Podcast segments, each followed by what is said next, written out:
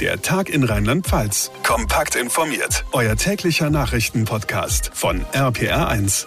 Hallo zusammen und ganz herzlich willkommen an diesem 30. März zu unserer aktuellen Podcast-Ausgabe. Ich bin John Siegert. Freut mich sehr, dass ihr einschaltet. Man lernt ja doch jeden Tag dazu, nicht nur durch Corona. Bis heute habe ich zum Beispiel nicht gewusst, dass Deutschland einen Notfallplan Gas hat und hätte es wohl auch nie erfahren, wenn der Bundeswirtschaftsminister heute nicht die Frühwarnstufe dieses Plans ausgerufen hätte. Hintergrund ist natürlich der Krieg in der Ukraine, die vielen Fragezeichen, die unsere gesamte Energie verteuern, weshalb gerade in Rheinland-Pfalz die Sorgen wachsen. RPA1-Reporter Olaf Holzbach klären wir erstmal, was heißt Frühwarnstufe? Heizungen runterdrehen, Pullover rausholen? Ja, kann man machen, muss man aber nicht. Noch haben wir keine Engpässe, heißt es, deshalb nur die Frühwarnung. Alarm und Notfall sind die nächsten Stufen im Plan. Und da geht's nicht nur um die Gefahr, dass Herr Putin den Gashahn zudreht. Bei allen Verhandlungen bezüglich der Erdgaslieferung, der Bezahlung, der Währung etc haben wir immer auch noch das Risiko, dass auch ähm, durch eine Zerstörung auch die Erdgaslieferung gekappt werden könnte. Die rheinland-pfälzische Wirtschaftsministerin Daniela Schmidt. Ein Angriff, ein Anschlag, ein Querschläger, schon haben wir den Salat. Und im Vergleich zu den Unternehmen sind wir Verbraucher da das kleinere Problem. Und was wird in dieser Frühwarnstufe jetzt gemacht? Ja, da laufen Vorbereitungen, wie zum Beispiel, dass man schaut, was muss voll weiterlaufen, wenn es denn knapp würde und was kann reduziert werden, nochmal die Ministerin. Wir haben in Rheinland-Pfalz einige Unternehmen, besonderer Größenordnung im Bereich der Chemie, der Glasherstellung, die eben auch sehr komplexe Produktionsanlagen haben, die ich nicht an- und ausschalte. Und es ist natürlich die große Gefahr, dass auch Arbeitsplätze gefährdet sein werden. Da ist es nicht getan, die Heizung runterzudrehen. Es gibt Firmen, die müssen komplett dicht machen, wenn ihnen nur ein Teil ihrer Energie fehlt. Die aktuellen Infos von Olaf Holzbach. Vielen Dank. Kann dieser furchtbare Krieg im schlimmsten Fall auch zu uns kommen? Wie groß sind die wirtschaftlichen Folgen für uns? Haben wir genügend Gas zum Heizen? Werden irgendwann möglicherweise auch Lebensmittel knapp? Fragen, die sich momentan viele Menschen stellen und deshalb hat die Telefonseelsorge alle Hände voll zu tun. Ursula Adam leitet die ökumenische Telefonseelsorge Pfalz mit Sitz in Kaiserslautern. Frau Adam, wie macht sich das ganz konkret bemerkbar in Zahlen? Gibt eine deutliche Veränderung. Wir haben in der Woche hier bei uns in der Telefonseelsorge Pfalz rund 250 Anrufer und jedes fünfte Beratungsgespräch dreht sich in diesen Wochen um die Sorgen im Zusammenhang mit dem Krieg in der Ukraine. Also zum einen wird dabei oft eine große Betroffenheit und ein eigenes Mitgefühl mit den vom Krieg betroffenen Menschen zum Ausdruck gebracht. Mitunter gibt es auch den Wunsch, ähm, sich zu engagieren, manchmal die konkrete Frage danach, von wo kann ich mich denn hinwenden ähm, für ein solches Engagement. Hm, was sind konkret die Ängste und Sorgen der Menschen? Oftmals wird befürchtet, dass es zu einer Ausweitung des Krieges kommt und die Ängste, die dabei entstehen, sind Ängste, die dann durchaus auch den Alltag sehr beeinträchtigen. Es kommt zur Ruhelosigkeit. Manche berichten davon, nicht mehr schlafen zu können, sich sozial zurückgezogen zu haben. Menschen, die in Armut leben, bangen mitunter darum, dass sie durch die steigenden Preise beispielsweise ihren Unterhalt, die Heizkosten, die Nahrungsmittel, die Dinge des täglichen Bedarfs nicht mehr finanzieren können. Okay, was raten Sie den Menschen? Also was für Tipps haben Sie? Wie geht man am besten um mit solchen Ängsten? Die Kriegsangst wird ja sehr geschürt durch die Bilder. Es ist sehr hilfreich, sich nicht stundenlang oder den ganzen Tag sich diesen Schreckensbildern auszusetzen, sondern beispielsweise eine Nachrichtenpause zu machen. Ein anderer Aspekt ist, sich ganz bewusst mit Dingen zu beschäftigen, die mit dem Krieg überhaupt nichts zu tun haben, ein Buch zu lesen, sich in der Gartenarbeit zu vertiefen, einen Spaziergang zu machen, um auch wieder auf andere Gedanken zu kommen. Der eigenen Betroffenheit Ausdruck zu geben, kann auch was sehr Unterstützendes sein. Das kann sein in Form von der Teilnahme an einer Friedensdemonstration, das kann sein durch ein regelmäßiges Gebet, durch eine Spende. Erfahrungen, die jedenfalls äh, spürbar machen, dass es auch eine Möglichkeit gibt, aktiv und wirksam zu sein. Ursula Adam. Sie leitet die ökumenische Telefonseelsorge Pfalz mit Sitz in Kaiserslautern. Vielen Dank. Wie ihr die Telefonseelsorge am besten erreichen könnt, alle Infos findet ihr auf der Seite unserer Kirchenredaktion rpa1.de slash himmlisch. Es ist ein wirkliches Schreckensszenario. Ein Bus voller Schulkinder ist heute Morgen in Trier verunglückt und gegen einen Baum geprallt. Zwölf Insassen, darunter auch der Busfahrer, wurden teils schwer verletzt ins Krankenhaus gebracht. RPA1-Reporter Sebastian Hoffmann für uns in Trier. Sebastian, der Unfall hat ja in der ganzen Stadt für Entsetzen gesorgt. Ja, schon viele hundert Meter vor der eigentlichen Unfallstelle habe ich auf dem Weg dahin immer wieder kleine Grüppchen zusammenstehen sehen und da gab es natürlich nur ein einziges Thema, der Unfall. Bis jetzt ist klar, dass es sich bei dem verunglückten Bus um die Linie 25 handelt. Auf dem Weg nach Trier hält der Bus unter anderem in Rahlingen, Trierweiler und Sirzenich. Beim Einbiegen von der Brücke aufs Martinsufer ist der Bus dann in einer leicht abschüssigen Rechtskurve frontal gegen den Baum geprallt. Und das war, so wie es vor Ort aussah, wohl wirklich heftig. Der Baum hat sich ein gutes Stück in den Bus hineingedrückt. Viele Scheiben sind dabei zu Bruch gegangen. Das einzig Gute, was sich da momentan wohl sagen lässt, ist, dass unter den Verletzten immerhin niemand in Lebensgefahr schwebt. 23 Kinder sind nach dem Unfall erstmal in eine Turnhalle der Stadt gebracht worden. Wie geht es denen? Genau, das sind die Kinder, die bei dem Unfall zumindest mal nicht direkt verletzt wurden. Aber trotzdem ist so ein Unfall ja natürlich eine traumatische Erfahrung. Das wissen wir hier in Trier inzwischen allzu gut.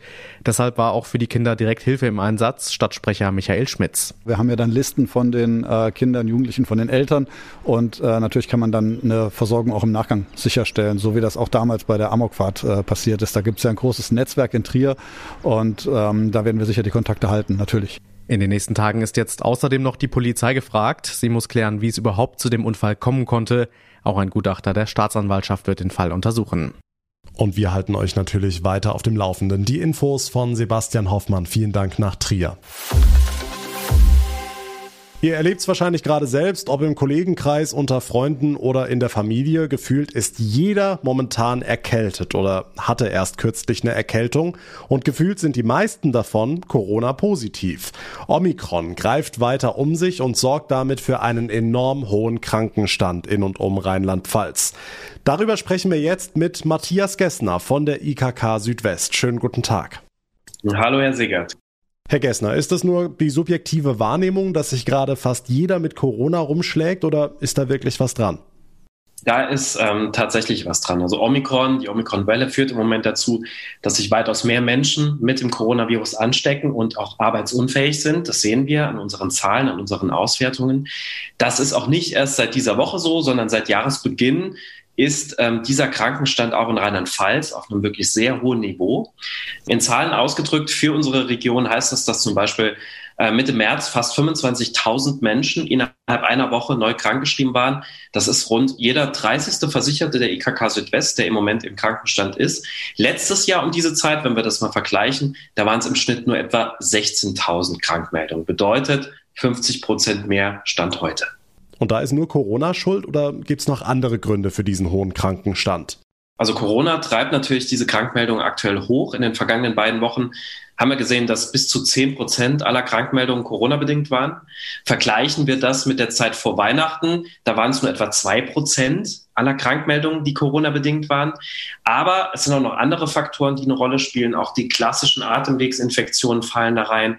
Die sind immer wieder öfter jetzt aktuell ein Grund für eine Krankenschreibung. Es kommen aber auch noch andere Punkte mit hinzu. Auch, dass wir weniger Kontaktbeschränkungen haben. Das ist natürlich auch ein Punkt. Die Leute kommen wieder mehr und sie kommen auch enger zusammen. Aber auch, und das ist sicher auch positiv, die Rheinland-Pfälzer sind vorsichtiger geworden. Ja? Man geht auch schon mit leichteren Symptomen bei diesen hohen Inzidenzen zum Arzt. Auch nutzen wieder viele die Möglichkeit der telefonischen Krankenschreibung.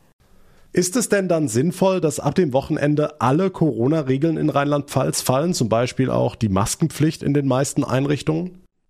Wichtig aus unserer Sicht ist, dass die Menschen für sich selbst nochmal bewerten, ähm, inwieweit sie vorsichtig auch weiter mit der Situation umgehen wollen. Die Frage sich auch selbst stellen, wann ist es für mich sinnvoll, eine Maske zu tragen? Wie schütze ich mich damit selbst und vor allem auch den Blick auf andere? Wie gehe ich damit um mit Blick auch darauf, wie schütze ich mich und wie schütze ich andere? Okay, kommen wir auf die noch gesunden Kolleginnen und Kollegen zu sprechen. Die müssen den Krankenstand ja ausbaden. Da wird in den Betrieben dann Arbeit umverteilt. Welche Risiken sehen Sie da? Ja, es ist ja so, durch den oft hohen Krankenstand kombiniert mit einer Quarantäne fallen viele Beschäftigte im Moment zum Teil auch länger aus. Das belastet die Betriebe natürlich. Ganz besonders können wir da auch die personalintensiven Branchen auch nochmal erwähnen. Das heißt Krankenhäuser, das sind Pflegeheime, das sind Schulen, das sind aber auch die Kitas im Moment die ähm, sehr, sehr stark von diesem Krankenstand betroffen sind. Mit diesen vielen Ausfällen spitzt sich das oft zu. Verbliebene Kollegen müssen dann oft die Arbeit des anderen arbeiten und das kann dann schnell zur Überlastung bis hin zu wirklich schwerwiegenden Erkrankungen wie einem Burnout führen. Hm, was raten Sie den Firmen? Also wie sollten die mit der Situation am besten umgehen? Aus unserer Sicht ist es dahingehend auch nochmal wichtig, dass sich diese Betriebe, die betroffen sind, auch die Situation auch nochmal vor Augen führen, ähm, was es bedeutet für die Gesundheit der Mitarbeiter dort. Es gibt Möglichkeiten auch, die Betriebe ähm, dabei zu unterstützen und die Mitarbeitergesundheit in diesen Situationen zu fördern. Betriebliches Gesundheitsmanagement, das kann da sehr hilfreich sein zum Beispiel. Nun tritt hier in Rheinland-Pfalz ab dem Wochenende ja die sogenannte Arbeitsquarantäne in Kraft. Damit sollen Beschäftigte, die zwar Corona-positiv sind, aber keine Symptome haben, in Absprache mit dem Chef der Chefin arbeiten gehen dürfen. Ist das der richtige Weg? Sinnvoll und wichtig ist es aus unserer Sicht, dass äh, Symptome, die auf eine Corona-Infektion hindeuten können, mit dem Arzt einfach abzuklären sind. Ja? Und bis zu diesem Zeitpunkt sollte man auch nicht zur Arbeit gehen. Auch wenn sie für den Einzelnen einen milden Verlauf darstellen können, das muss man auch immer noch sehen, heißt das ja automatisch nicht, dass jemand anderes vielleicht einen schwereren Verlauf dadurch haben könnte. Ähm, das tritt sowohl bei Corona auf, diese Symptome. Wir dürfen aber auch nicht die vermeintlich normalen Erkältungskrankheiten vergessen. Okay, abschließend noch ein Wort zur telefonischen Krankschreibung. Die hatten Sie bereits angesprochen. Wie genau funktioniert sie und für wen ist sie geeignet? Eine Krankschreibung am Telefon, die kann für bis zu sieben Kalendertage ausgestellt werden. Das gilt für Patienten, die an leichten Atemwegserkrankungen leiden. Ja, das heißt zum Beispiel, die Erkältung haben mit Husten, Schnupfen. Das sind so diese klassischen leichten Atemwegsinfektionen der oberen Atemwege, sagt man. Ähm, falls man danach weiterhin krank ist, also nach diesen sieben Tagen beispielsweise, kann die Krankschreibung per Telefon einmalig nochmal für bis zu sieben Tage verlängert werden. Ähm, das Ganze gilt bis zum 31. Mai dieses Jahres, also 2022. Wichtig bei dem Ganzen ist sicherlich, das Ganze wird immer individuell vom Arzt bewertet und auch entschieden. Das ist keine Pauschalregelung, wie man vielleicht meinen könnte. Die Krankmeldung, die kommt dann per Post nach Hause. Wenn der Arbeitgeber sie schneller braucht, kann man auch beim Arzt mal nachhören, ob der ihm oder ob der Arzt einem dann auch die Krankmeldung schon mal vorab per Mail zukommen lassen kann. Sagt Matthias Gessner von der IKK Südwest zum aktuell sehr hohen Krankenstand in und um Rheinland-Pfalz. Vielen Dank für das Gespräch.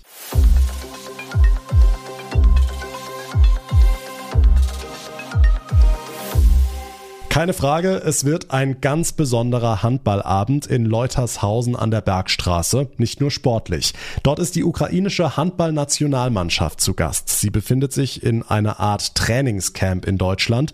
Wie es dazu kam, erklärt Marc Wetzel, Sportchef in Leutershausen. Das Sportministerium in der Ukraine hat äh, den Leistungssport dann erlaubt, das Land zu verlassen, weil normal äh, dürfen Männer in deren Alter ja das Land eben nicht verlassen. Es wurde der Kontakt nach Großwaldstadt hergestellt. Der Trainer der ukrainischen Nationalmannschaft hat selbst drei Jahre in der Bundesliga gespielt. Man hat alles möglich gemacht, die Jungs über Bukarest dann hierher zu holen mit Frau und Kind. Und ja, sind jetzt in Großwaldstadt untergebracht für die nächsten zweieinhalb Wochen erstmal, haben da die Möglichkeit zu trainieren. Das nutzen sie jetzt natürlich auch. Und zum Training gehört für die Ukrainer ein Freundschaftsspiel gegen die SG Leutershausen bis in die 90er noch erste Liga, mittlerweile ein kleinerer Verein. Deshalb ist so ein Spiel gegen eine Nationalmannschaft schon eine kleine Sensation, findet auch Rechtsaußen Lukas Bauer. Das ist schon ein sehr spezielles Gefühl, muss ich sagen. Also man geht da schon mit gemischten Gefühlen an die ganze Sache, weil man es ja auch in den Medien so verfolgt, was da so alles passiert. Man freut sich auf der einen Seite, dass man den Menschen vielleicht auch irgendwo ein bisschen dann helfen kann, eben mit der Charity-Aktion und allem. Aber man fühlt auch mit. Also deswegen, also ich finde es toll, super, dass es, dass es so auf die Beine gestellt werden kann. Bin mal gespannt, wie es dann während dem Spiel dann auch so ist. Das Eintrittsgeld und Tombola-Einnahmen sollen den Menschen in der Ukraine zugutekommen, aber das ist nicht das einzige Besondere an diesem Handballspiel. Die Leutershausener Mannschaft erhält nämlich Verstärkung mit Spielern aus Großsachsen, dem Nachbarort, und man muss wissen, normalerweise sind die sich Feind. Dortmund-Schalke im Fußball, so kann man das ganz gut, glaube ich, vergleichen. Also in Handball Deutschland ist mir was Ähnliches nicht bekannt. Aber ich denke, das steht voll und ganz im Hintergrund. Da geht es halt einfach um den guten Zweck. Umso schöner, dass man sehen kann, dass so kleine Dispute da für sowas dann auch echt aus dem Weg geräumt werden kann. Und da ist auch einfach der Sportsgeist dann auf jeden Fall im Vordergrund. Ja. Das ist auch ein schönes Zeichen von Frieden und Versöhnung rund um dieses Freundschafts-Benefits-Spiel gegen die ukrainische Handball-Nationalmannschaft. Und das war der Tag in Rheinland-Pfalz für heute. Ich würde mich sehr freuen, wenn ihr es noch nicht getan habt, wenn ihr unseren Podcast abonniert, uns folgt. Das geht auf jeder Plattform, da wo ihr mir gerade zuhört und dann bekommt ihr jeden Tag ganz automatisch unser ausführliches Info-Update. Mein Name ist John Segert. Ich bedanke mich ganz herzlich für eure Aufmerksamkeit, für euer Interesse. Wir hören uns dann morgen Nachmittag wieder. Bis dahin eine gute Zeit und vor allem bleibt gesund. Der Tag in Rheinland-Pfalz, das Infomagazin, täglich auch bei RPR1. Jetzt abonnieren.